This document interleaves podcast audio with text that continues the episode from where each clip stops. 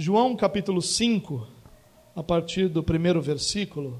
Você tem o texto aí no seu boletim para que a gente possa fazer a leitura juntos. João capítulo 5, a partir do primeiro versículo. O texto diz assim: Algum tempo depois, Jesus subiu a Jerusalém para uma festa dos judeus. Há em Jerusalém, perto da porta das ovelhas, um tanque que em aramaico é chamado Betesda tendo cinco entradas em volta. Ali costumava, costumava ficar grande número de pessoas doentes e inválidas, cegos, mancos e paralíticos. Eles esperavam um movimento nas águas. De vez em quando descia um anjo do Senhor e agitava as águas. O primeiro que entrasse no tanque, depois de agitadas as águas, era curado de qualquer doença que tivesse.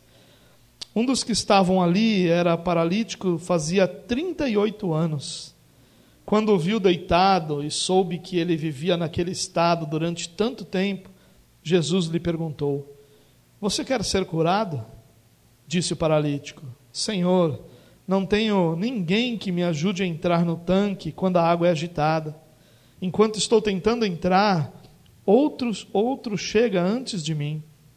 Então Jesus lhe disse: Levante-se, pegue a sua maca e ande. Imediatamente o homem ficou curado, pegou a maca e começou a andar. Isso aconteceu num sábado, e por essa razão os judeus disseram ao homem que havia sido curado: Hoje é sábado e não lhe é permitido carregar a maca. Mas ele respondeu: O homem que me curou me disse: Pegue a sua maca e ande. Então lhe perguntaram: Quem é esse homem que lhe mandou pegar a maca e andar? O homem que fora curado não tinha ideia de quem era ele, pois Jesus havia desaparecido no meio da multidão. Mais tarde, Jesus o encontrou no templo e lhe disse: Olhe, você está curado. Não volte a pecar, para que algo pior não lhe aconteça. O homem foi contar aos judeus que fora Jesus quem o tinha curado. E então os judeus passaram a perseguir Jesus, porque ele estava fazendo essas coisas no sábado. Bom, eh, esse texto de João capítulo 5, ele é bastante conhecido por esse tanque de Betesda, né? E por, pela cura do paralítico, mas ele é um momento muito marcante no ministério de Jesus. O que está acontecendo aqui? Se você acompanhou alguma das últimas mensagens que nós compartilhamos é, aqui na igreja, você vai lembrar que Jesus está desenvolvendo o seu ministério na Galileia. A Galileia é a região norte de Israel. Aqui, Jesus, depois de cerca de quatro meses desenvolvendo o seu ministério na Galileia, ele vai a Jerusalém. Jerusalém ficava no sul de Israel, numa região chamada Judéia, e Jerusalém era o centro religioso de Israel, o centro da adoração, o centro é, de toda a religiosidade judaica, de toda a religiosidade do povo judeu. E ele vai para uma festa dos judeus. É, os judeus tinham muitas festas no seu calendário, eles eram um povo que celebravam muito, e todas essas festas eram ligadas a Deus. A maioria dessas festas, na verdade, todas essas festas, eram ligadas a algo que Deus havia feito ou fazia no meio do povo. De todas essas festas, três delas eram chamadas grandes festas. E nessas grandes festas, todos os homens adultos que tinham condições financeiras para tal empreitada deveriam sair das suas cidades e ir até Jerusalém para durante esses períodos de festa, e essas festas duravam cerca de uma semana, para durante esse período de festa poder adorar ao Senhor. Então, três das grandes festas eram momentos em que Jerusalém ficava apinhada de gente, que a população se multiplicava diversas vezes e que milhares e milhares e milhares de pessoas iam a Jerusalém para adorar ao Senhor. Essas três grandes festas eram a festa da Páscoa, a festa de Pentecostes e a festa dos tabernáculos. Mas os judeus tinham outras festas também que eram menores no sentido de quantidade de público, mas também eram de grande valor para o povo. Por exemplo, eles tinham Purim, você deve lembrar lá da história de Esther. eles tinham o Ano Novo. O Ano Novo era uma festa muito importante, muito valiosa é, entre o povo judeu. Eles tinham a festa da dedicação, que é quando eles rededicaram o templo depois dele ter sido profanado.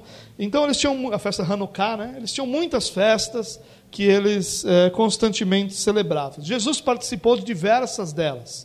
Jesus é, provavelmente participou de todas as grandes festas durante o seu tempo de ministério. Nós não sabemos com exatidão que festa era essa, é, os teólogos vão divergir muito sobre qual é essa festa. Na verdade, esse texto que nós vamos tratar hoje é, teologicamente, o texto mais difícil que a gente tratou até hoje. É o texto em que muitos, muitas partes desse texto há grande divergência é, e que não se chega muito a um acordo. É, e o bom disso é que no meio dessa discussão, aquilo que é mais claro vai ficando ainda mais claro e vai ficando ainda mais é, explicado. Bom, é, possivelmente essa era uma festa da Páscoa. É, algumas razões são dadas, mas é muito importante para a cronologia bíblica que essa seja uma festa da Páscoa. Porque se você perceber, nós estamos agora de Jesus saindo da Galileia né, e indo para a Judéia. Depois ele vai retornar e isso vai acontecer algumas vezes. E essa festa, sendo a festa da Páscoa, é que nos dá a ideia de que o ministério de Jesus durou um pouco mais de três anos. Se essa festa aqui não for a festa da Páscoa, o tempo de ministério de Jesus na terra pode ser reduzido para pouco mais de dois anos. É, então, a ideia que nós temos de que Jesus é, exerceu seu ministério na terra por um pouco mais de três anos é basicamente fundamentada na ideia de que essa festa que João apresenta é uma festa da Páscoa. Mas, como eu disse, a gente não tem certeza. E esse é um detalhe interessante, a gente não ter certeza, porque João, em grande parte dos seus textos, deixa clara em qual festa Jesus estava. Por quê? Porque a mensagem que Jesus vai pregar ali durante aquela festa tem a ver com a mensagem que a própria festa apresenta. Então, quando Jesus está numa Páscoa, e João diz que Jesus está na Páscoa, nós podemos esperar que a pregação de Jesus terá relação com a realidade da Páscoa. Como aqui exclusivamente João não diz qual é essa festa, nós podemos ter certeza que a mensagem de Jesus não está relacionada à festa. É apenas um marcador histórico, né? nós apenas sabemos que tudo isso que ocorreu ocorreu durante uma festa onde Jesus sai do norte de Israel, vai a Jerusalém para é, uma festa. Bom, então, para efeito da nossa cronologia, da cronologia que a gente está usando, nós vamos aceitar ser essa uma festa da Páscoa, apesar disso ser é, plenamente irrelevante para a mensagem. Bom, o relato de João começa assim: Há em Jerusalém, perto da porta das ovelhas, um tanque que em aramaico é chamado Betesda, tendo cinco entradas em volta. Ali costumava ficar grande número de pessoas doentes e inválidos, cegos, mancos e paralíticos. Eles esperavam um movimento nas águas, e de vez em quando descia um anjo do Senhor e agitava as águas. O primeiro que entrasse no tanque, depois de agitadas as águas, era curado de qualquer doença que tivesse. Bom, a cidade de Jerusalém, como qualquer outra cidade nessa época, era rodeada por um muro. Todas as cidades da época, dessa época bíblica eram cercadas por um muro, e esse muro servia de proteção contra ataques inimigos que eram muito comuns naquela época. Quando a gente lê, por exemplo, os livros dos reis de Israel, nós vamos ver quantos e quantos ataques e guerras eram travadas e como os muros das cidades de, de, eh, definiam se aquela guerra seria vencida por um ou por outro lado. É, ao redor da cidade de Jerusalém existiam muitas portas de acesso. O livro de Neemias vai falar de dez portas. Essa porta das ovelhas ela é citada três vezes no livro de Neemias, que trata da reconstrução dos muros de Jerusalém e também da recolocação das portas nos seus devidos lugares. Então, no capítulo 3 de Neemias, essa porta das ovelhas vai ser citada é, três vezes. Essa porta era usada para que os animais entrassem e saíssem da cidade. Animais entravam para o mercado de ovelhas, que ficava dentro da cidade, e também para o templo, para serem é, sacrificados, se fosse o caso. E saíam da cidade quando no mercado das ovelhas eram vendidos e aí então retirados da cidade e levados para algum outro lugar. E diz que perto dessa porta havia um tanque, e a, a nossa ideia aqui talvez seja é, difícil de visualizar, mas a gente está falando de um tanque muito grande, de uma área com cinco entradas em volta. Então a gente está falando de uma área muito grande, porque o texto diz que uma multidão de pessoas, de doentes, ficavam naquele lugar. A gente está falando de algumas centenas de pessoas. Então é um lugar muito grande. Esse tanque não era um lugar, um tanque pequeno. Muitas vezes, se você procurar no Google aí ou em algum outro lugar uma ilustração sobre o tanque de Bethesda, ele sempre vai ser um tanque pequenininho, né? Não era uma ideia de ser necessariamente um tanque assim pequeno. O lugar era bastante amplo, ainda que o tanque eh, não precisasse ter todo esse tamanho. Eh, chama Bethesda, Bethesda vai significar em aramaico casa de misericórdia. Era uma espécie de local onde se concentravam os doentes de Israel. Né? Tanto que quando nós temos hoje a Santa Casa de Misericórdia, né, a ideia é, me, é, é meio que semelhante, é um local onde os doentes são tratados, são reunidos para é, o tratamento. Bom, esse tanque, e é importante você entender isso para você entender essa história do anjo aqui, de tudo isso.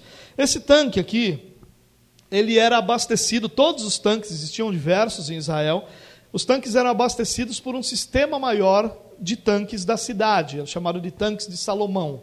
Então, esses tanques de Salomão, que eram uma espécie é, é, de depósitos, na, na, realidade a palavra depósito não é a ideia, né? seria um reservatório, reservatórios maiores de água abasteciam os tanques menores.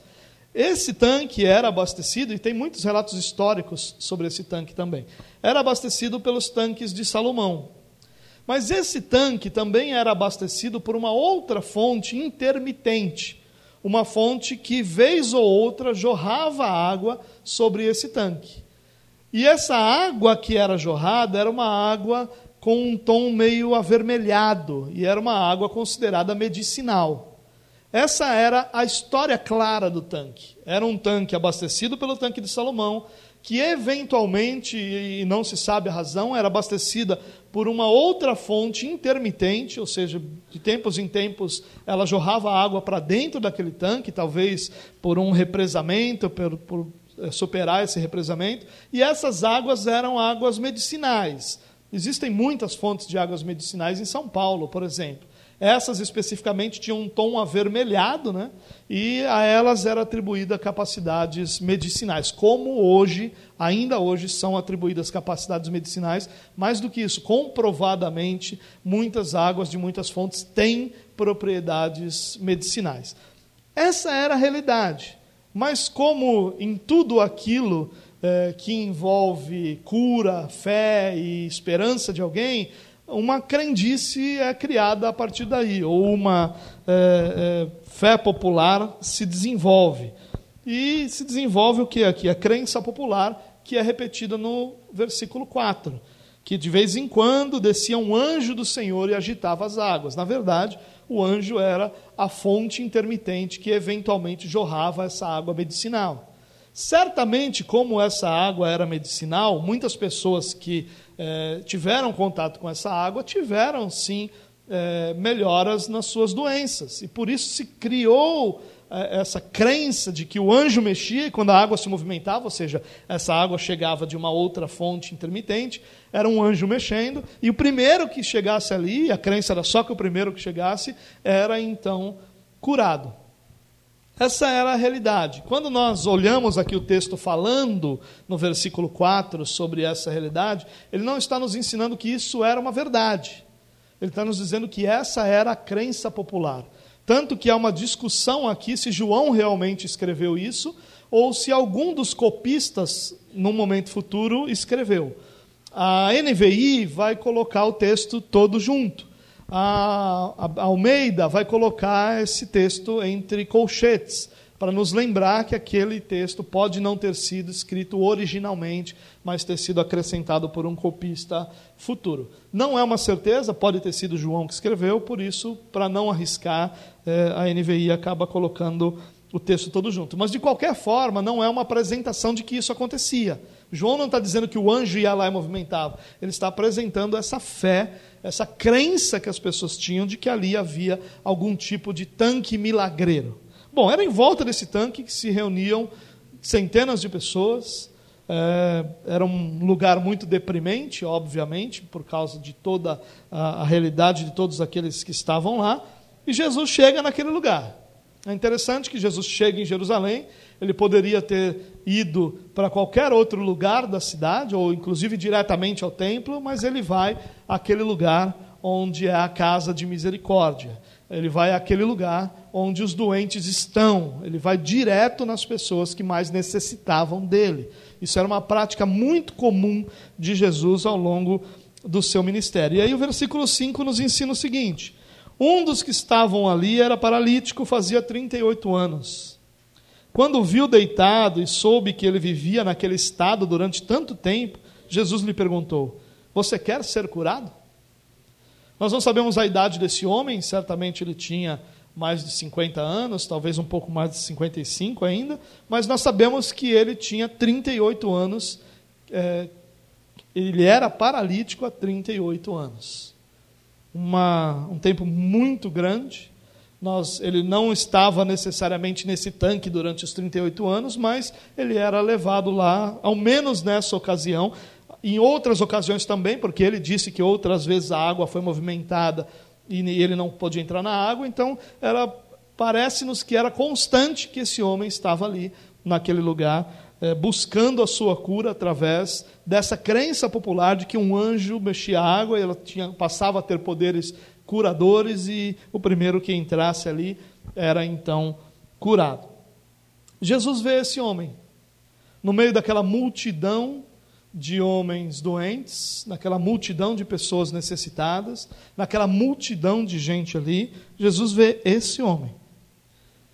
Vê esse homem deitado.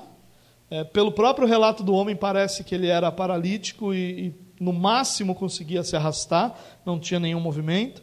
E Jesus o vê e se aproxima desse homem, depois de saber que ele estava nesse estado há tanto tempo, e, e, a ideia de saber aqui não é a ideia de que informaram Jesus, é a ideia de que na sua onisciência, nesse seu conhecimento sobrenatural, ele soube que aquele homem estava nesse estado há tanto tempo. Ele se aproxima desse homem. E aí se aproxima desse homem com esse conhecimento de que esse homem estava há 38 anos doente. Mais do que isso, de que esse homem estava aprisionado a uma crença popular da possibilidade de cura. E aqui eu queria só chamar a sua atenção, irmãos, que esse conhecimento de Jesus sobre todas as coisas, ele precisa trazer descanso para a nossa alma. Muitas vezes nós esquecemos isso. Parece que aquilo que nos surpreende, surpreende a Jesus também. E não é verdade isso. Muitas realidades nos surpreendem mas nenhuma delas vai surpreender a Jesus. Jesus, no seu, na, na sua onisciência, ele sabe de exatamente todas as coisas, sem que nenhuma delas fuja do seu conhecimento. E isso deveria trazer descanso à nossa alma. Às vezes nós estamos no meio de uma tribulação, e no meio dessa tribulação nós estamos incertos com relação ao futuro, mas nisso nosso coração pode descansar, porque essa incerteza é apenas nossa e não do Senhor. Essa falta de conhecimento sobre as coisas é apenas uma realidade nossa e não do Senhor. Jesus sabe todas as coisas e é baseado nesse saber todas as coisas que Deus age em favor do seu povo e em favor dos seus. Ele sabe das minhas limitações, das minhas lutas e das minhas dores. Nenhuma das minhas necessidades deixa de ser vista por Jesus. O reverendo Hernandes Dias Lopes diz algo muito interessante sobre esse texto num dos seus livros. Ele diz assim: Jesus tem em suas mãos o diagnóstico da vida. Jesus sabe há quanto tempo você está sofrendo. Conhece a dor de ser abandonado, conhece a dor da desesperança, conhece os sonhos frustrados. Sabe da força do pecado que assola a sua vida, o peso do pecado que carrega em sua consciência. Jesus sabe de todas essas coisas. Nós não enfrentamos essas coisas como uma surpresa diante de Deus. Nós nem sequer enfrentamos essas coisas sozinhos. Porque Deus não só tem conhecimento dessas coisas, como Ele age em nosso favor diante de todas essas coisas. Essa é a nossa certeza, de que assim como Deus viu aquele homem, ele vê cada um daqueles que o Pai escolheu para pertencerem a Jesus, no meio das suas lutas, no meio das suas dores, no meio das suas angústias. E mesmo estando no meio de tantos outros homens que poderiam ter sido curados ali, Jesus foca naquele homem. Jesus mira a realidade daquele homem. Porque aquele homem pertencia a ele. E essa é a segurança que nós temos, que ao pertencermos a Jesus, nós, no meio de toda essa multidão, somos identificados por Jesus. E as nossas lutas e dores não estão ocultas aos olhos de Deus, não estão escondidas de Deus. Deus é aquele que tem o diagnóstico da vida. Deus é aquele que sabe de todas as nossas lutas, e Ele não sabe só por conhecimento, mas das nossas lutas, Ele experimentou o que é enfrentar essas lutas humanas. Por isso que o autor de Hebreus vai dizer que o nosso sumo sacerdote sabe o que nós enfrentamos e se compadece das nossas lutas, porque por ter exatamente essa experiência de ter vivido tudo isso. Nós não estamos sozinhos e as nossas lutas não, não são ocultas, não estão ocultas aos olhos de Deus. Mas Jesus faz uma pergunta para esse homem: Você quer ser curado? Essa pergunta parece desnecessária, né? Na verdade, nesse texto, João não deixa muita coisa muito claro, né? João, um pouquinho mais de palavra aí teria nos, de palavras teria nos ajudado bastante, mas talvez nós perdêssemos o foco, como acontece muitas vezes com textos de milagres, né? Então nós somos limitados pela ausência de informações e aí nós acabamos indo naquilo que realmente está mais claro. É, essa pergunta, como eu disse, parece desnecessária, mas é uma pergunta que confronta o homem na sua situação desesperadora. Jesus fazia muito esse tipo de pergunta. Jesus está buscando ali provocar a fé, a esperança na vida daquele homem. Como se Jesus estivesse se oferecendo para ser a cura que ele tanto necessitava. Nessa pergunta de Jesus tem uma promessa implícita. Nessa pergunta de Jesus tem uma promessa, um despertar da esperança, despertar da fé daquele homem. Essa é a ideia da pergunta. Jesus está perguntando àquele homem na, na iniciativa de despertar essa fé, de renovar essa esperança, para que esse homem pudesse mais uma vez sonhar com aquilo que era naquele momento frustração para ele, e frustração há tantos anos. É uma pergunta, como eu disse, que tem essa promessa. Jesus está dizendo para aquele homem: Olha, você quer curar, ser curado? Eu estou aqui a sua esperança está diante de você. Você, se você crer, se você colocar sua confiança em mim, você pode ser curado. Mas o homem não entende nada disso. O homem não responde de uma forma muito é, muito cheia de fé, vamos dizer assim, né? para não dizer que ele foi extremamente rabugento. Versículo 7 diz assim: ó, Disse o paralítico: Senhor, não tenho ninguém que me ajude a entrar no tanque quando a água é agitada. Enquanto estou tentando entrar, outro chega antes de mim. Mais uma vez, aqui as palavras não facilitam muito o entendimento, né? Será que esse homem está falando aquilo gentilmente? Será que ele está sendo rabugento? Será que, com todo o contexto desse homem, eh, parece realmente que ele está sendo um, tratando aquela pergunta como se não fosse uma pergunta muito séria, muito digna do, da sua atenção, né? É, bom, o que é provável que esse homem esteja dizendo, de uma forma que com, é compreensivelmente deselegante, é que o que ele quer é irrelevante. Como se ele dissesse para Jesus, mestre, e o mestre aqui é só um sinal de respeito, Senhor é só um sinal de respeito, não é um, um reconhecimento de divindade. É como se ele dissesse, mestre, eu quero ser curado, mas o que eu quero é irrelevante, porque eu sou incapaz de alcançar essa cura. Dentro disso que eu creio, eu preciso ser o primeiro a chegar na água. Isso é impossível, não tem ninguém que me ajude. Ninguém dá a vez para mim. Aqui não tem é, vaga de idoso nem vaga de deficiente. Aqui todo mundo briga a, a, a foices para ver quem chega primeiro naquele lugar. E eu não tenho como chegar lá. Eu não tenho, sempre vai chegar antes, outro antes de mim. Eu tento, mas minha tentativa é irrelevante. Irmãos, a resposta desse homem aqui é cheio de amargura porque ele se sente abandonado. Ele começa dizendo: Senhor, eu não tenho ninguém que me ajude. Ele se sente abandonado no meio da sua luta. A sua fé está no lugar errado, porque ele está tentando entrar na água, ele não está buscando Deus, ele está tentando um milagre que vem através de uma crença popular. E ele está ressentido também porque ninguém leva em conta o seu estado, ninguém lhe dá preferência, ninguém permite que ele entre primeiro no tanque. A resposta desse homem reflete o seu coração. O coração, que pode ser o coração de qualquer pessoa, quando essa pessoa está vivendo momentos de dificuldade, de angústia, de lutas que muitas vezes se prolongam. Essa pessoa se ressente com aqueles que não ajudam, essa pessoa se sente derrotado porque é incapaz de é, encontrar a transformação da sua realidade. Essa pessoa se ressente do egoísmo de outras pessoas que só estão vendo o seu lado e que não dão apoio à necessidade dele. Essa é a realidade é, desse homem. Na verdade, os encontros de Jesus com pessoas nas Escrituras, na, nos Evangelhos, normalmente serão representações da humanidade no seu estado natural. Esse momento não é diferente. Esse homem representa a humanidade. E a humanidade é assim, vive, ela vive amargurada pelo abandono, ela nunca consegue ter um apoio constante de todo mundo, ela vive amargurada pelo egoísmo dos religiosos à sua volta. Quanto nós escutamos isso de pessoas? E muitas vezes nós até damos razão para elas, né? amargurados pelo egoísmo, pelo suposto egoísmo dos religiosos, ou pelo egoísmo dos religiosos, que buscam fazer aquilo que acham que tem que ser feito, ao invés de dar preferência às necessidades deles.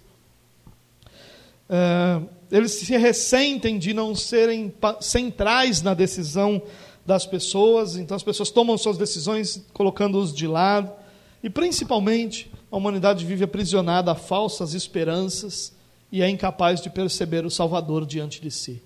Ele estava diante do Salvador, ele foi incapaz de perceber o Salvador diante dele. Porque ele estava escravizado por uma esperança vazia. A falsa religião produz escravidão na vida daqueles que a vivem. E essa era a realidade desse homem. E a resposta de Jesus não tem outros elementos senão amargura, angústia, tristeza, rancor, frustração, falsas esperanças. Então esse homem não responde a Jesus. A resposta desse homem não é ter sua fé despertada, não é ter sua esperança renovada. A fé desse homem é murmurar. A fé desse homem, ou a resposta desse homem é murmurar. A resposta desse homem é declarar é, que não importa o que ele pensa, ele não vai conseguir nada ali mesmo, morto na sua esperança. E a reação de Jesus é maravilhosa. Olha o que acontece no versículo 8. Então Jesus lhe disse: Levante-se, pegue a sua maca e ande. Imediatamente o homem ficou curado, pegou a maca e começou a andar. Que maravilhoso, não é? O homem cheio de ressentimento, frustração, dor, angústia, incapaz de sequer responder adequadamente a um questionamento de Jesus, incapaz de sequer enxergar que estava diante do Salvador, recebe essa maravilhosa cura e experimenta essa maravilhosa experiência aí com Jesus. Mas Jesus diz para esse homem assim: olha, levante-se. E esse homem era incapaz de fazer isso. Quando Jesus ordena para esse homem se levantar, esse homem é incapaz de fazer o que Jesus ordenou. Exceto se, junto com essa ordem, viesse um poder capacitador. E é o que acontece. Quando Jesus está dizendo levante-se, ele não está dependendo da capacidade do homem para se levantar, mas ele está dando, junto com esse chamado, a sua capacitação para atendê-lo. Isso é algo glorioso para a nossa vida. Eu me lembro quando é, leio esse texto de Agostinho, que lá nas suas confissões, no seu livro chamado Confissões, no livro 10 das Confissões, ele vai falar exatamente sobre isso. Uma das suas frases é: Toda a minha esperança baseia-se na grandeza da sua misericórdia. Concede-me o que me ordenas e ordenas o que quiseres. Agostinho está dizendo: Senhor, me concede capacidade para fazer o que o Senhor quer, e aí o Senhor pode desejar, pode ordenar o que o Senhor quiser, que eu vou ser capaz de fazer. Mas não me ordene algo que esteja dependente da minha capacidade, porque eu nunca poderei fazer. Quando Jesus diz a esse homem, levante-se, ele não está dizendo para o homem, olha, eu acredito que você pode. Se fosse hoje, numa mensagem na igreja moderna, Jesus diria assim para esse homem: Vamos lá, você consegue. Força, eu confio em você. Dentro de você é um leão, dentro de você é um guerreiro, dentro de você é um poderoso. Ele só precisa despertar. Desperte esse guerreiro dentro de você e se levante agora. Ah. E sabe o que aconteceria com esse homem? Nada. Porque o homem é incapaz de cumprir aquilo que é a vontade de Deus, a não ser que ele seja capacitado pelo próprio Deus a fazer a vontade dele. Isso para nós é um alerta de não confiarmos em nossas forças, mas de dependermos dessa capacitação do Deus Espírito Santo habitando em nós para que nós possamos cumprir a vontade de Deus. O desejo do nosso coração é cumprir a vontade de Deus, ninguém questiona isso. Porque no momento em que nós somos atraídos ao Senhor, Cristo se tornou desejável para todos nós. Então não há nenhuma dúvida, não deve haver nenhuma dúvida entre nós que o desejo de cada um de nós aqui é fazer a vontade de Deus. Mas não deve existir também nenhuma dúvida em nosso coração da nossa incapacidade de fazer isso por nossas próprias forças. Então, esse desejo de fazer a vontade de Deus deve se refletir na nossa comunhão com Deus, no nosso relacionamento com Deus, na nossa vida de relacionamento com esse Deus, com Deus Espírito Santo, que habita em nós e que nos capacita a fazer a vontade de Deus. Essa é a grande lição daqui. Quando Jesus diz para esse homem: levante-se, junto com essa ordem vem um poder capacitador vem a capacidade desse homem se levantar. Tanto que o texto diz: imediatamente o homem ficou curado. E ele se levanta. Não foi aquele negócio que às vezes a gente vê: ó, oh, você está curado, você está mancando um pouquinho aí, mas daqui a uns dias passa. É, é assim mesmo. A cura é um processo. Não tem isso. Imediatamente esse homem ficou curado. 38 anos paralítico. Você imagina o nível de atrofia dos músculos desse homem? Você imagina a incapacidade que esse homem tinha? Ele era incapaz de chegar na água primeiro que outros, quanto mais se levantar. Imediatamente. Ah, que maravilhosa esperança tem aqueles que sabem que uma palavra de Jesus é poderosa para mudar qualquer realidade. A mesma palavra que criou todas as coisas é a palavra que cria vida onde não há vida. Esse homem não tinha nenhuma outra esperança, mas por uma palavra de Jesus ele é colocado de pé imediatamente, numa cura completa, perfeita, plena, definitiva. Simplesmente ele se põe de pé, pega a sua maca, e a, a ideia de maca aqui é mais ou menos a ideia de um colchão, melhor ainda, a ideia de uma esteira que podia ser enrolada e podia ser carregada facilmente por qualquer pessoa. Esse homem então fica curado, enrola ali a sua maca, pega ela e começa a andar. Imediatamente esse homem é curado. Jesus ordena o homem e ele é capacitado a cumprir a ordem recebida. Com grandiosa compaixão, Cristo mostra aqui para nós, né? Esquecido no meio da multidão, ele foi visto por Cristo. De forma inesperada e cheia de graça, Jesus o cura e dá a ele nova vida. Imediatamente, de forma completa, plena, perfeita, sua saúde foi restaurada. E essa esteira, então, é colocada sobre os ombros, ou debaixo do braço, ou abraçada, e esse homem sai andando, curado, restaurado, vivendo uma nova vida. E se isso acontecesse entre nós, irmãos, nosso culto não iria acabar hoje. Certamente a gente ia ficar aqui, não sei fazendo o quê, né? Alguns iam ficar falando umas coisas estranhas, mas a maioria de nós ia ficar louvando a Deus, exaltando a Deus, e nós não íamos querer ir embora. Nós iríamos querer louvar ao Senhor continuamente, nós nunca mais esqueceríamos isso no nosso meio. E era de se esperar que, acontecendo isso lá, Jesus fosse reconhecido, exaltado, assumido como o Salvador, como o Messias. Mas o texto diz outra coisa. Olha o que o texto diz.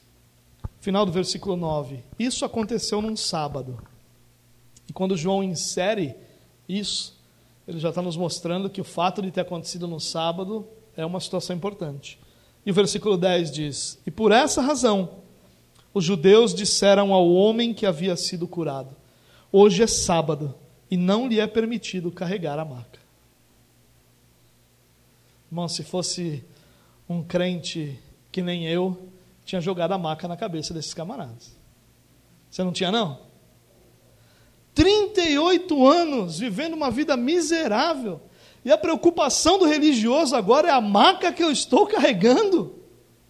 Meu Deus, como, como é possível que a religiosidade seja tão escravizante assim, ao ponto da pessoa não conseguir louvar a Deus pela transformação de uma vida, a pessoa não conseguir exaltar a Deus pela mudança completa de realidade de alguém, mas estar preocupado com os detalhes sobre a vida daquelas pessoas. Se fosse hoje, talvez diz, ah, você foi curado, poxa, mas essa roupa aí, eu não sei não se crente usa ela.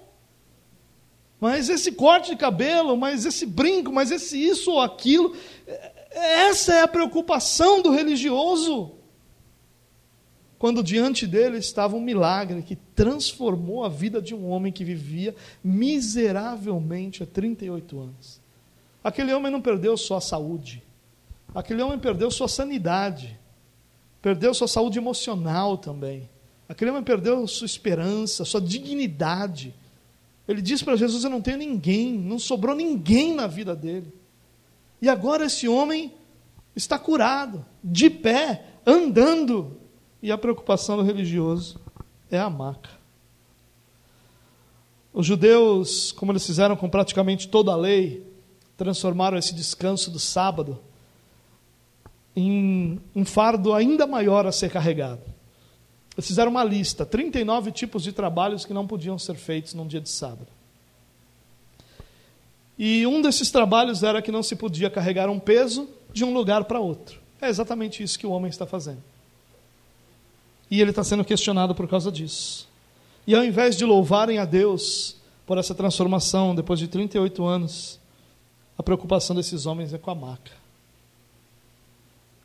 Irmãos, eu tenho falado muito aqui nessas últimas semanas e durante essa série sobre o perigo que a religiosidade tem ou traz e aqui, Jesus mostra muito claramente como a religiosidade escraviza, transforma alguém num tipo de pessoa insensível a toda ação de Deus. Tudo que ela se preocupa com aquele conjunto de regras, não um conjunto de regras estabelecidas por Deus, mas um conjunto de regras humanas, um conjunto de regras estabelecidas pelos homens, com até boas intenções, mas que não refletem a intenção de Deus. O dia do descanso, a gente vai falar mais sobre isso no, num próximo momento em que nós conversarmos, mas a ideia do sábado era que houvesse descanso, mas não só um descanso do corpo, mas um descanso do, do homem todo. Por isso que não existe descanso sem que Deus faça parte desse descanso. Porque sem Deus você pode até descansar seu corpo, mas você não pode descansar sua alma, porque só há descanso para a alma em Deus. E a ideia do sábado é que o corpo descansasse e que a alma descansasse e que o homem pleno, o homem todo, pudesse encontrar descanso diante de Deus. Essa era a proposta do sábado, mas se tornou um fardo ainda maior, porque nem aquilo que abençoava pessoas podia ser feito nem carregar a maca de alguém que acabou de se livrar de 38 anos de sofrimento era permitido. É isso que a religiosidade faz. Ela ignora a ação de Deus, o agir de Deus, a misericórdia de Deus e estabelece regras tão duras que ninguém pode carregar. Jesus vai falar isso para os religiosos: vocês colocam fardos que vocês não carregam sobre a vida dos outros, mas vocês mesmos não carregam nada. Vai dizer isso para os religiosos. E todo, tudo isso que eu venho falando aqui, irmãos, é na expectativa de que isso seja para nós um alerta, para que nós não vivamos essa religiosidade que escraviza, ao invés da verdade do Evangelho que liberta, que traz vida, que traz restauração às pessoas. Olha o versículo 11. Mas O homem respondeu, ele respondeu: O homem que me curou me disse: Pegue a sua maca e ande. Sabe o que ele está dizendo? Ele está dizendo: Olha, você está me, tá me dizendo que sábado não pode carregar a maca. Mas o homem que me curou disse para eu carregar. E você acha que eu vou ouvir quem? Você ou o homem que me curou? Ele teve autoridade para me curar. E agora, é debaixo dessa autoridade, que eu estou carregando minha maca. Eu estou fazendo aquilo que eu fui ordenado a fazer. E ele mandou primeiro para eu levantar, e eu levantei. Pegar a maca, eu peguei. E agora andar, eu estou andando. É sob a autoridade desse homem que eu estou carregando a maca. Mas os judeus não aceitaram, não. Versículo 12. Então lhe perguntaram: Quem é esse homem que lhe mandou pegar a maca e andar? Versículo 13. O homem que fora curado não tinha ideia de quem era ele, pois Jesus havia desaparecido no meio da multidão. Perguntaram: Quem é esse homem aí? Quem é esse homem que está que lhe mandou pegar a maca e andar? Quem é o homem que está lhe fazendo quebrar o sábado? Quem é o homem que está é, ordenando que você desobedeça o guardar a lei do sábado. Mas esse homem não conhecia, não sabia quem era. Você consegue perceber isso, irmãos? O que é a soberania de um Deus que cura alguém que nem sabe quem ele é? Ele nem sabe quem ele é. Nós, às vezes, tolamente achamos que Deus só cura aqueles que lhe buscam, que lhe obedecem, que lhe servem. Mas Deus, na sua soberania, faz o que lhe apraz, faz o que glorifica o seu nome, faz o que cumpre os seus propósitos. Esse homem nem sabia quem era Jesus e também nem se deu o trabalho de querer saber. Simplesmente ele tomou a maca e saiu andando. Ele não falou: não, peraí, senhor, você pegou, pediu para pegar a maca, mas espera aí, quem é o senhor? Como é seu nome? Como é que eu faço agora para te agradecer? Como é que eu faço para. Eu quero estar perto desse poder aí todo. Não, ele pegou a maca e saiu mesmo andando. Porque o objetivo de alguém escravizado pela religião é só esse: é só resolver o seu problema. Ele não está em busca de um relacionamento, ele não está em busca de um Deus para servir, de um Deus com quem caminhar. Ele está em busca da resolução dos seus problemas. E ele faz isso. Mas quando ele é questionado, ele não sabe quem era. Eu não sei. Ele havia sido curado, não sabia por quem. Versículo 14. Mais tarde, Jesus o encontrou no templo e lhe disse: Olhe, você está curado. Não volte a pecar, para que algo pior não lhe aconteça. O homem foi contar aos judeus que fora Jesus quem o tinha curado. Jesus encontrou esse homem no templo, e o encontrou aqui, a palavra nos ensina que ele foi ao encontro desse homem, não foi um encontro casual, eles não se esbarraram no templo, Jesus foi atrás desse homem. E aí então, pela primeira vez, Jesus prega para ele. E Jesus diz: Olha, você está curado. Não tem mais nenhum vestígio. Você não está mancando, você não vai melhorar aos poucos, você está curado. Não volte a pecar, para que algo pior não aconteça. E aqui merece nossa atenção aqui. Jesus está claramente relacionando o pecado desse homem à sua doença. Aqui, pelo menos, ele está fazendo isso. E é importante a gente, então, ressaltar duas coisas aqui para não ficar nenhum mal entendido. Primeiro, Jesus não relaciona o pecado com a doença muitas vezes.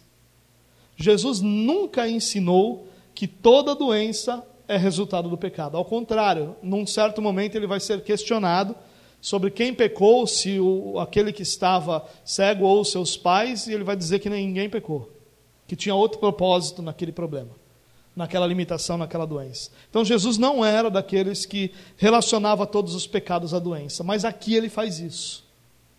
Aqui é inegável que Jesus está dizendo para o homem: não volte a pecar para que isso não aconteça de novo.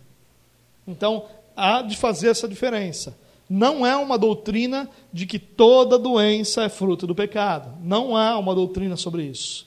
Existem propósitos diferentes e realidades diferentes para aquelas doenças. Mas Aqui especificamente, Jesus está relacionando o pecado à doença.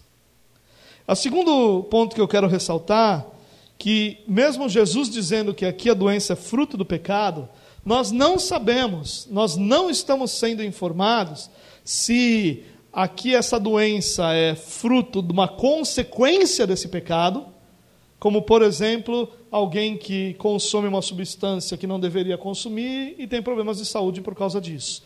Uma cirrose, de repente, um problema pulmonar ou alguma coisa assim, pelo cigarro, álcool ou até mesmo drogas. Então, a doença ali é fruto do pecado, mas como consequência da ação. Mas nos parece aqui mais provável que Jesus está falando sobre um ato de julgamento de Deus, sobre um ato de justiça de Deus. E se fala muito pouco sobre isso nos nossos dias. O nosso Deus é sempre um Deus bondoso, mas ele nunca é um Deus justo. E aqui Jesus está nos lembrando mais uma vez de que sim, existiram e devemos imaginar que existam momentos em que a justiça de Deus ela não espera um momento futuro para ser apresentada, mas ela é apresentada imediatamente. O importante aqui é a gente entender que isso não é uma verdade absoluta, né, no sentido de que todas as doenças são frutos do pecado de alguém, mas que aqui especificamente é. E a ordem de Jesus é: não peque mais, para que algo pior não te aconteça. Esse algo pior pode ser uma morte física e até mesmo uma morte eterna dependendo de qual é a razão ou qual é o pecado que gerou aquela doença, né? Mas isso é bastante importante a gente entender. Jesus está dizendo a esse homem, advertindo a esse homem, não peque mais, para que isso não volte a acontecer com você. E é que o homem faz? Vai direto aos judeus, para contar que o homem que curou ele era Jesus. E aqui, às vezes, a gente vai escutar pessoas dizendo assim: não, ele estava querendo dar crédito a Jesus. Ele estava querendo eh, exaltar Jesus, dizer para os judeus: olha, é Jesus, vocês devem ir lá conhecê-lo também, porque ele é poderoso. Mas não é nada disso. Nós somos lembrados que esse homem estava escravizado pela religião, mesmo experimentando uma cura de Jesus. Ele estava escravizado pela religião. E ele vai por medo dos judeus que o haviam ameaçado, que o haviam pressionado, que o haviam questionado, ele vai lá e diz: Olha, o homem é Jesus. Quem me curou é Jesus. Mais uma vez, a leitura aqui não é fácil, mas possivelmente porque não é o foco de Jesus, de João, na verdade. O fato é que agora os judeus sabem que Jesus está incitando o que para eles era pior do que cometer o pecado. Os judeus consideravam alguém que levava uma pessoa a pecar pior do que aquele que pecava. E eles então agora sabem que é Jesus quem está incitando esse homem a quebrar o sábado. Porque na visão deles, Jesus está incitando-os a quebrar é, o sábado. Fazendo, fazendo as pessoas agirem da forma que não era permitido, de novo, segundo a religião deles. E o versículo 16 vai nos dar uma notícia muito ruim. Então os judeus passaram a perseguir Jesus, porque ele estava fazendo essas coisas no sábado. Até agora, Jesus só encontrava oposição, até agora as pessoas questionavam Jesus, até agora Jesus estava, eh, no máximo, sendo confrontado. Quando, por exemplo, questionam Jesus sobre por que ele comia com pecadores, com publicanos e outros questionamentos assim. Agora, Jesus sofre oposição. Agora, esses judeus estão enfrentando Jesus.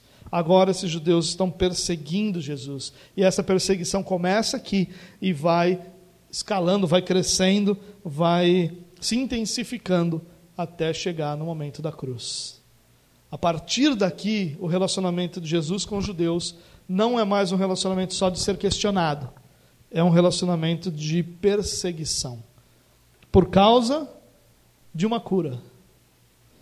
Mas Jesus escolhe o sábado propositadamente. Não aconteceu por acaso no sábado. Jesus escolheu o sábado para curar. Jesus escolheu o tanque de Betesda, que era um lugar cheio de doentes.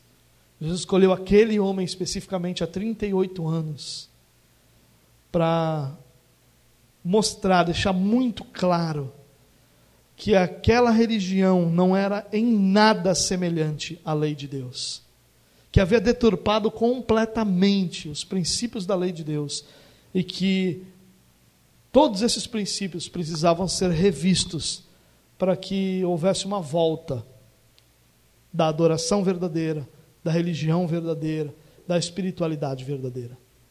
Mas isso vai produzir, por outro lado, essa perseguição que leva Jesus à cruz. Eu quero terminar com algumas aplicações. Três, na verdade. Primeiro, esse texto nos faz lembrar que o pecado pode destruir uma vida.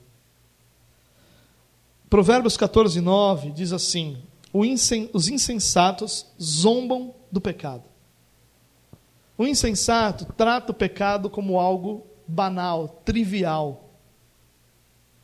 Mas o pecado pode destruir uma vida. O pecado destruiu a vida desse homem. E o pecado pode destruir uma vida. Nós não podemos esquecer disso. Pecado só deve ser, ou só é, engraçado em piadas e em filmes que não o tratam com a devida seriedade. As Escrituras tratam o pecado como a mais séria realidade do ser humano.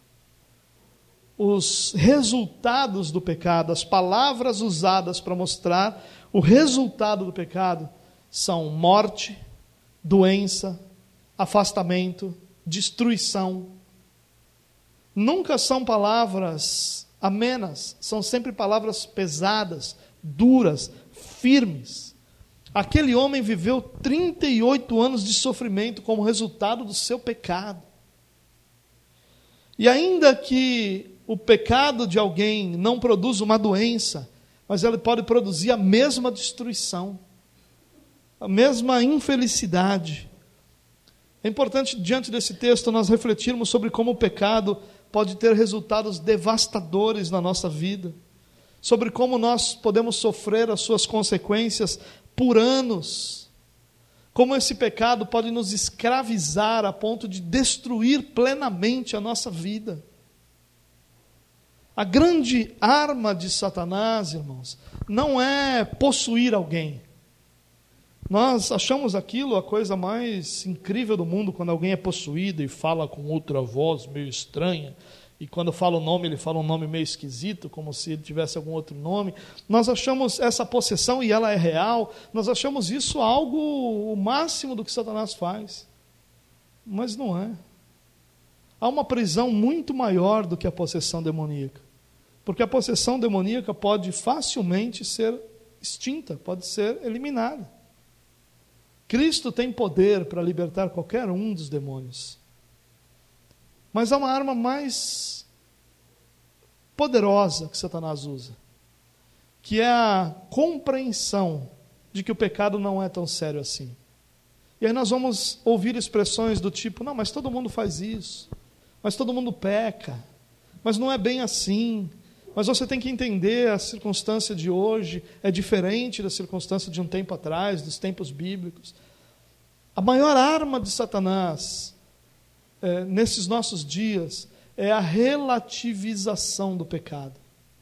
É a transformação do pecado, que é algo destruidor, mortal, de consequências eternas, em algo não tão sério, em algo não tão importante, em algo não tão letal. E é esse o grande ensino de parte desse texto. O pecado pode destruir uma vida. Se Jesus não tivesse chegado àquele lugar e resgatado aquele homem, ele possivelmente teria morrido, não sabemos com quantos mais anos de vida, mas teria morrido em sua miséria, frustração e angústia. Cristo chegou naquele lugar e transformou a vida daquele homem. Mas se ele não, se essa realidade não tivesse existido, o pecado teria por mais anos e anos a fio escravizado aquele homem pecado destrói, o pecado mata. O pecado não é uma realidade menor como nós somos levados por Satanás a crer. Ao contrário disso, o pecado é absurdamente mortal e destruidor. E a gente não pode esquecer disso de forma alguma. De novo, os insensatos zombam do pecado. Tratam o pecado como se fosse algo sem a grande importância que ele tem. Segunda aplicação: a religiosidade é uma escravidão. Falei um pouco sobre isso. O religioso preza tanto as regras estabelecidas ou a tradição que ele abraçou que ele não aceita um Deus soberano diante dele. Todo religioso aceita Deus, Deus de que, desde que esse Deus se encaixe dentro dos padrões que ele mesmo, que a sua religião estabeleceu para Deus. Então Deus, ele é encaixado, ele é adaptado para aquele modelo e qualquer ação desse Deus fora desse padrão pré-estabelecido é reconhecido como não Deus. É isso que o religioso faz. Esse homem curado também é outro exemplo disso. Ele primeiro vivia escravizado por uma crença popular de que o anjo mexia as águas do tanque. E mesmo curado, ele permanece preso aos religiosos, indo contar a esses homens quem era a pessoa que o curou. A religião escraviza. É por isso que nós encontramos tantos relatos de milagres que não transformaram a vida das pessoas. Porque o milagre não é transformador, a conversão é, o milagre não. Um milagre de cura ou qualquer outro tipo de milagre, ele não é necessariamente transformador. Ele só é transformador quando vier acompanhado de perdão dos pecados. O outro paralítico que nós vimos, que é, que é colocado diante de Jesus por outros quatro amigos que o descem sob o teto da casa, Jesus diz a esse homem: Seus pecados estão perdoados. E depois Jesus o cura e ele sai de lá com seus pecados perdoados. Ali há transformação. Mas onde só há cura, onde só há um milagre, não há necessariamente transformação. Só há transformação onde há perdão dos pecados, onde há conversão. É por isso que, mesmo com tantas pessoas apaixonadas pelos milagres, nós cremos que não existe nada maior na vida de alguém do que a conversão produzida por Jesus. Os milagres são muitas vezes necessários e quantos deles nós já experimentamos, mas eles não são transformadores. O que nos transforma é o fato de nós termos sido chamados e regenerados pelo Senhor pela graça de Deus e para a glória de Deus. A pergunta que Jesus faz para esse homem ecoa entre nós também: Você quer ser curado? Essa foi a pergunta que trouxe consigo uma promessa. Como esse homem representa a humanidade, nós podemos entender essa promessa para a humanidade. É como se Jesus convidasse aquele homem, mesmo diante de toda a sua condição, a depositar sua confiança inteiramente nele.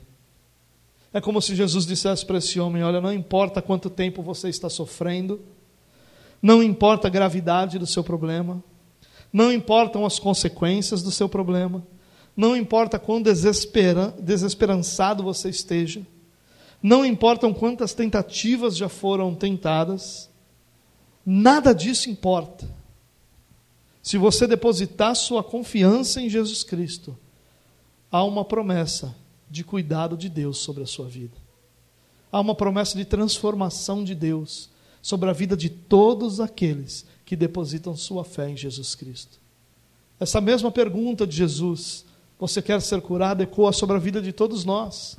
Não sobre as nossas doenças físicas, mas sobre a doença da nossa alma, essa doença incurável que é o pecado.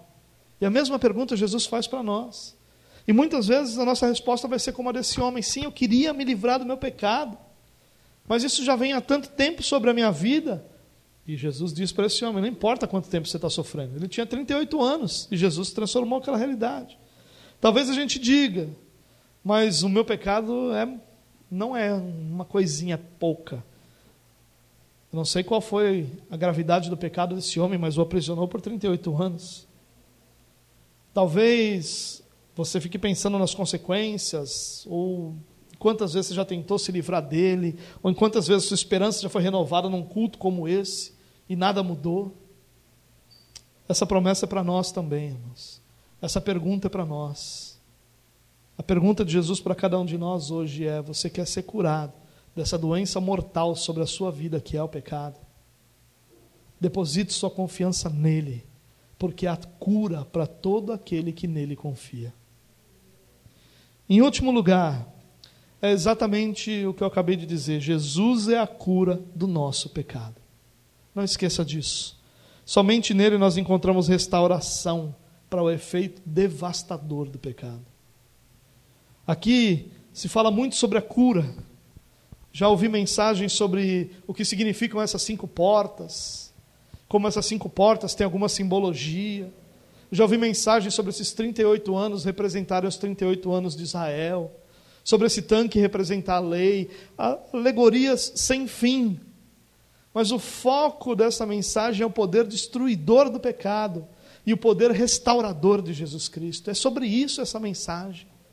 Essa mensagem não é sobre o tanque, não importa se haviam 5, 6, 10 ou 15 entradas. João está ali nos dando uma informação geográfica, uma informação para situar as pessoas que eram leitoras da sua época sobre o que estava acontecendo. Essas portas não simbolizam se fossem quatro ou se fossem seis, não faria nenhuma diferença, porque o poder devastador do pecado estaria lá e o poder restaurador de Jesus também estava lá. E é isso que importa, é a única coisa que importa no meio de toda essa batalha que é a nossa vida, é que o poder restaurador de Jesus sobre o pecado ainda está diante de nós. Jesus é a cura do nosso pecado. Nele nós encontramos vida, nele nós encontramos perdão, nele nós encontramos cura.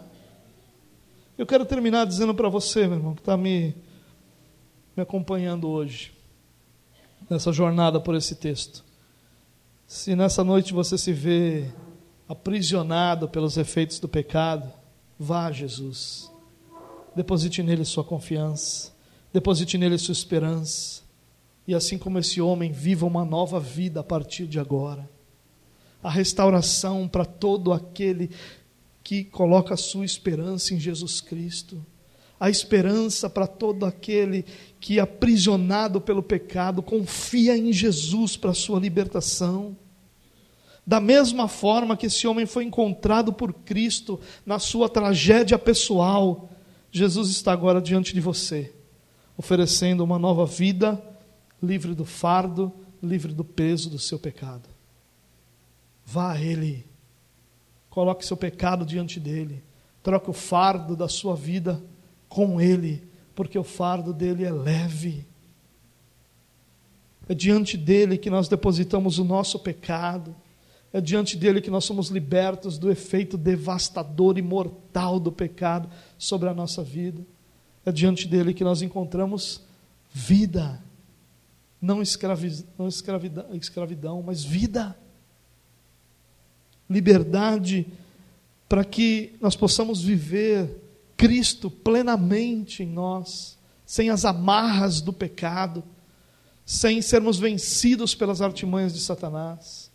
Por isso, nessa noite, eu quero, mais uma vez, dizer a você: se você se sente aprisionado pelo pecado, essa é a noite de você ir a Jesus, de você depositar nele sua confiança, de você depositar nele sua esperança, de você sair daqui com uma nova vida, uma vida não mais com o fardo que você carrega, mas uma vida plena da presença de Jesus Cristo sobre você.